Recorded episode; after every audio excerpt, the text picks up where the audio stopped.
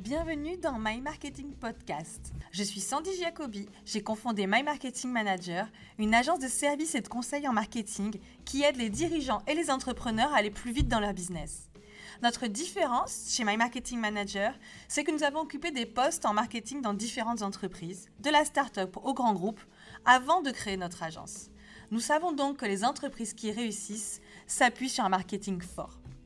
Malgré tout, nous rencontrons très souvent des dirigeants d'entreprises à fort potentiel qui ont du mal à s'imposer sur leur marché parce qu'ils n'ont pas en interne les ressources humaines et les compétences nécessaires pour y arriver.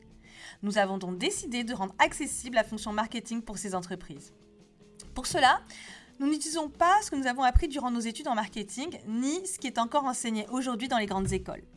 Nous testons et nous étudions en permanence les stratégies et techniques marketing avec pour objectif de les rendre applicables et utilisables par des entreprises à taille humaine, des TPE, des PME, des startups. Dans ce nouvel épisode, Guillaume nous parle du neuromarketing, un sujet qui nous passionne tout particulièrement chez My Marketing Manager mais nous avons choisi de le traiter de manière plus concrète, à savoir en quoi le neuromarketing peut aider les entreprises et particulièrement les petites et moyennes entreprises sans avoir besoin de grands moyens. Bonjour à tous, ici Guillaume de My Marketing Manager et bienvenue dans ce nouveau podcast. Alors aujourd'hui, on a envie de vous parler d'un sujet qui, bah, nous passionne. On a écrit un article dessus d'ailleurs sur, euh, sur notre site que je vous invite à consulter après ce podcast. cet article, il porte sur le neuromarketing. Alors, le neuromarketing, à notre sens, ça a deux gros avantages. Déjà, c'est applicable par n'importe quelle entreprise, que vous soyez la PME du coin ou euh, la multinationale. Ensuite, euh, ça a comme énorme avantage d'avoir un réel impact différenciant. Dans le sens où, étant donné que ça en appelle au cerveau, aux émotions, à des biais psychologiques dont on va parler dans, quelques secondes, ben ça marche. On va rentrer directement dans le, dans le vif du sujet. Déjà, qu'est-ce que c'est le neuromarketing? Si on tape très prosaïquement la, définition de neuromarketing sur Google, on se rend compte que ça peut être vu comme l'application de sciences dures, donc neurologie, psychologie, IRM, etc., à une science plutôt, entre guillemets, molle, comme le marketing, dans le but de vendre, de vendre mieux et de vendre au bon public. C'est un sujet forcément hyper vaste et qui est assez compliqué à développer en quelques, minutes, donc je vous invite forcément à faire vos propres recherches dans votre coin. Quoi qu'il en soit, dans tous les cas, le neuromarketing, il est basé sur deux piliers. C'est la répétition et l'association. On va commencer par le premier pilier qui est la répétition. On va tout d'abord se renseigner sur le processus d'apprentissage. Comment on apprend une information? Il faut savoir qu'on n'a pas qu'une seule mémoire, en vérité on en a plusieurs. Premièrement, on a la mémoire dite sensorielle. Typiquement, c'est la mémoire en fait qui va capter les stimuli de notre environnement, donc qu'ils soient visuels, auditifs, etc., de nos sens, pour les faire entrer dans notre mémoire. En fait, c'est notre cerveau qui va juger bah, si ces informations, elles, sont, elles, revêtent un quelconque intérêt, qu'elles soient dangereuses ou qu'elles, ont une émotion. Une fois que cette phase sensorielle est passée, l'information, elle va rentrer dans la phase d'encodage. Cette phase d'encodage, elle rentre dans la mémoire à court terme, ou la mémoire de travail. Cette mémoire de travail, elle a un seul but. C'est de nous permettre d'agir sur le moment, d'avoir une réaction adaptée. Donc, c'est pas une mémoire qui a pour but de retenir beaucoup d'informations pendant beaucoup de temps. Typiquement, euh, il y a des études qui ont montré que cette mémoire de travail, elle peut retenir en moyenne 7 informations pendant à peu près 30 secondes. Donc vous voyez que globalement, ben, on ne peut pas retenir beaucoup de choses avec cette mémoire de travail. Cependant, cette mémoire de travail, c'est la phase obligatoire pour qu'une information, elle passe du court terme à long terme. Et pour qu'elle puisse passer un peu cette, euh, cette barrière vers le long terme, il y a une seule solution, c'est la répétition. Je pense que vous vous souvenez, euh, comme moi, de vos manières dont, vous, vous, appreniez vos, leçons par cœur, c'est en répétant. Parce que plus on rafraîchit l'information dans la boucle de la mémoire euh, de travail, donc ce qui s'appelle la boucle phénologique, et plus on a tendance à s'en souvenir. On estime d'ailleurs qu'il faut qu'une information elle soit répétée 7 fois pour qu'on puisse réellement s'en souvenir. C'est d'ailleurs pour ça que je vous invite à exposer votre marque, votre entreprise un minimum de 7 fois à un même client pour que, pour que celui-ci le, retienne le mieux. Alors, il y a des outils assez simples pour ça. On peut par exemple parler du fait de multiplier les points de contact. Par exemple, typiquement, si vous êtes sur Facebook et que votre activité le permet, on vous invite fortement à aller sur Instagram ou, euh, à vous développer sur LinkedIn, par exemple.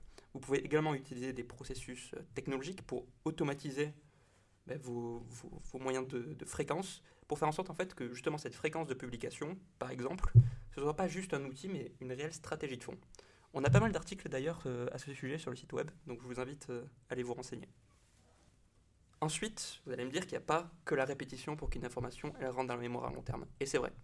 La mémoire à long terme, en vérité, ce qui est à notre sens absolument fascinant, c'est qu'en vérité, un souvenir, il est matériel. On peut le toucher, on peut le voir, il est tangible. Dans le sens où un souvenir, le néocortex, donc le néocortex, en fait, c'est la partie du cerveau qui a été développée en premier dans notre évolution, celle qui est basée sur les réflexes, sur l'apprentissage d'une langue, etc. Donc c'est absolument fondamental pour la, civilisation. Et donc ça, c'est la mémoire à long terme. Et un souvenir, c'est simplement des neurones et des synapses, donc les connexions entre les neurones, qui vont se structurer pour créer un souvenir. Et donc c'est cette architecture de réseau qui va permettre réellement de se souvenir d'une information à long terme. C'est pour ça, par exemple, qu'une marque comme Coca-Cola, qui est hyper implantée dans l'esprit du public, c'est parce qu'elle est implantée dans notre néocortex commun. Quoi qu'il en soit, la répétition, ça suffit pas. Parce qu'étant donné le nombre d'informations auxquelles on est exposé chaque jour, à peu près 1200 informations publicitaires sont, vues chaque jour par nos yeux. Je vous laisse imaginer combien ça fait par an. Donc répéter, pour répéter, ça sert à rien. Vous allez juste être un mégaphone au milieu d'une d'une forêt de mégaphones. Le but, c'est que votre message, il soit bien perçu et il soit bien compris. En tout cas, qu'il parle aux bonnes personnes. Pour ça, en plus de la répétition, c'est l'association émotionnelle qui marche. L'association émotionnelle, c'est de faire en sorte que votre produit, que votre marque, peu importe, elle soit associée à une émotion, à un fait marquant dans l'esprit du public. Parce que une information, pour qu'elle rentre dans le néocortex ou pour qu'elle reste longtemps, donc dans la mémoire à long terme, il faut qu'elle soit impactante. C'est pour ça d'ailleurs qu'on se souvient mieux d'un mariage que du nombre de voitures dans lequel on est, on rentré. Sauf si on est vraiment passionné de voitures. Mais Quoi qu'il en soit, le but, c'est que votre produit, aussi technique soit-il, aussi, j'ai envie de dire, banal soit-il, il faut qu'il rappelle quelque chose d'autre, une émotion. C'est toute la notion de positionnement. C'est pour ça que, par exemple, Evian, qui vend de l'eau en bouteille, rappelle la jeunesse. Alors qu'une autre eau en bouteille ne rappellera pas forcément la jeunesse, mais ça reste de l'eau. Il y, a, eu d'autres exemples comme ça, des cas d'école dans le marketing, dans l'histoire du marketing, où par exemple parlait du, du Marlboro Man. Donc voilà, c'est ce, cette effigie de Marlboro, euh, viril, cowboy, qui a fait augmenter quand même les ventes de Marlboro une fois qu'il était développé dans les années 50, de près de 5000% quand même. Donc c'est notion d'archétype qui est encore une fois hyper important. Le but c'est que votre marque soit pas juste une, simple marque, un simple nom. Il faut qu'elle représente des valeurs, des valeurs auxquelles les gens ont envie de s'associer. Si vous arrivez à associer votre marque, votre produit, votre entreprise à la répétition, si vous utilisez ces deux techniques, ces deux piliers, alors je vous assure que ça va marcher. Chez My Marketing Manager, nous on a tendance à, conseiller nos clients sur ces deux techniques parce que globalement, c'est des techniques qui ne nécessitent pas beaucoup de budget, pas forcément beaucoup de temps à mettre en place, mais des techniques vraiment de fond qui peuvent réellement différencier n'importe quelle entreprise. Je le répète encore une fois. Voilà, écoutez, c'est tout pour ce, pour ce podcast. Je vous invite, si vous avez plus d'informations, à aller sur, euh, sur notre site web ou à nous contacter par email. Surtout, n'hésitez pas. Très bonne journée.